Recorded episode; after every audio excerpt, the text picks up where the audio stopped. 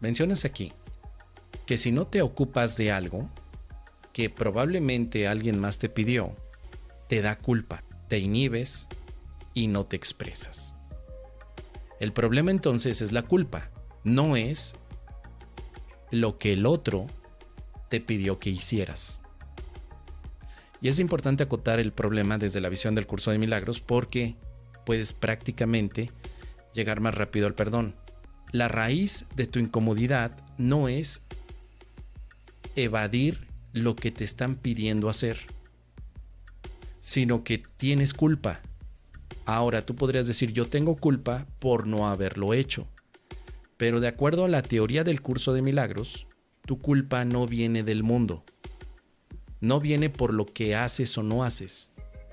La culpa viene porque no te amas y negaste al amor. Esto enlaza muy bien con la pregunta anterior.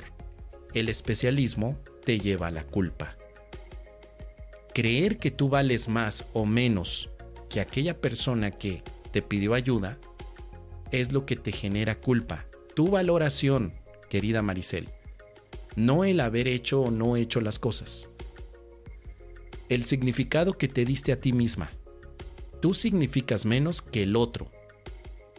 Especialismo y culpabilidad entonces lo que perdonas es, el significado que tú te diste. Me perdono por creer que valgo menos que mi hermano. Cuando ya estás sin culpa, puedes tomar la decisión de apoyar lo que él quiere o no apoyarlo, pero sin culpa. En ocasiones a mí me han dicho, Mos, ¿te gustaría que hiciéramos juntos algún tipo de, por ejemplo, hace poco, ¿te gustaría, por ejemplo, Mos, dar una charla en la que relaciones un curso de milagros y las enseñanzas toltecas de Carlos Castaneda? Eso me lo pidieron. Yo respondí no, porque no veo ninguna relación, veo diferencias. Eso no me da culpa, porque el hermano que me lo pide no vale más que yo, ni yo más que él. Pero no lo hice. Y el no haberlo hecho no me genera culpa, sino que me expresé de una forma que para mí representaría también un aspecto amoroso. Porque le expliqué a este amigo, tal vez algunas personas puedan ver la relación, pero honestamente yo no la veo. No veo la relación. Y vaya que es un tema que me gusta, me gustan mucho las enseñanzas que dio don Juan Matus con Carlos Castaneda y las enseñanzas del curso de milagros, pero no voy a hacer una conferencia donde las enseñanzas de Castaneda se soporten con curso de milagros o al revés. Si alguien me invitara a hablar de física cuántica mezclada con un curso de milagros, yo le diría, no, son cosas distintas. Y eso no me genera culpa, querida Maricel, porque la culpa no proviene de decirle no a la gente, de ahí no viene la culpa para el curso de milagros.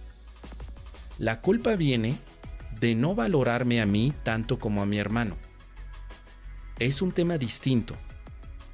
Conociendo entonces el origen de la culpa, puedo más fácilmente llegar a la raíz y perdonarme rapidísimo. Si yo me sintiera culpable diciendo que se debe a que le dije no a la persona que me invitó a dar una charla donde se mezcla el mole con el pozole, pues imagínate, entonces ahora tendría que perdonar a la otra persona, perdonarme a mí, perdonar mis creencias, perdonar mi resistencia, o sea, tendría que justificar más elementos. Y si algo he aprendido en la, psicoterapia del curso de milagros es ser lo más directo y más rápido para llegar a la raíz y desarraigarla y vivir en paz. Entonces, eso me permite a mí ser también congruente y honesto. A mí no me gusta mezclar la física cuántica con el curso de milagros. Y no porque alguien me diga, hermanito crístico y amoroso, ¿lo harías? Lo voy a hacer cuando en realidad no veo, y lo he hablado aquí en muchas ocasiones, no veo relación. Pero si me invitas a dar una conferencia de física cuántica nada más sin espiritualidad, sí, cuenta conmigo. Curso de milagros sin física cuántica, sí, cuenta conmigo. Pero física cuántica soportada con curso de milagros, no. Y eso no me produce culpabilidad, querida amiga, porque el no, el sí, el comportamiento no tiene nada que ver con la culpabilidad desde la visión del curso de milagros. Este es un enfoque interesante porque desde el aspecto psicológico, sí, la culpa proviene del mundo, proviene de las cosas que haces. Desde el curso de milagros, la culpa no viene del mundo. La culpa es una negación de la valoración amorosa que tienes para ti. Siempre que, que no te valoras o que te valoras por encima de otros, siempre que te subvaloras o sobrevaloras, la culpa se siente. Pero nuestro ego nos hace distorsionar la percepción pensando que la culpa vino de afuera, de la negativa que le dimos a alguien. Y estamos perdiendo mucho tiempo tratando de arreglar las cosas del mundo para vivir en paz cuando el tema sigue siendo interno. Si yo vivo con culpa o siento culpa, no se debe a mi negativa en el mundo, sino a mi negativa al valor y al amor que yo soy. Así que, con todo este enfoque del curso y con la psicoterapia que se propone, el perdón es simplemente a la equivocación que has tenido en cuanto a lo que vales tú. Maricel, tú vales lo mismo que yo. Escucha bien esto, Maricel. Tú vales lo mismo que cualquier otro hermano en tu vida. Vales lo mismo. Y si vales lo mismo, tienes libertad de hacer algo y por eso no necesitas ser juzgada. Vales lo mismo. Vales lo mismo que cualquier maestro espiritual. Lo mismo. Vales lo mismo que cualquier individuo que no le gusta la espiritualidad. Vales lo mismo. Ni más ni menos.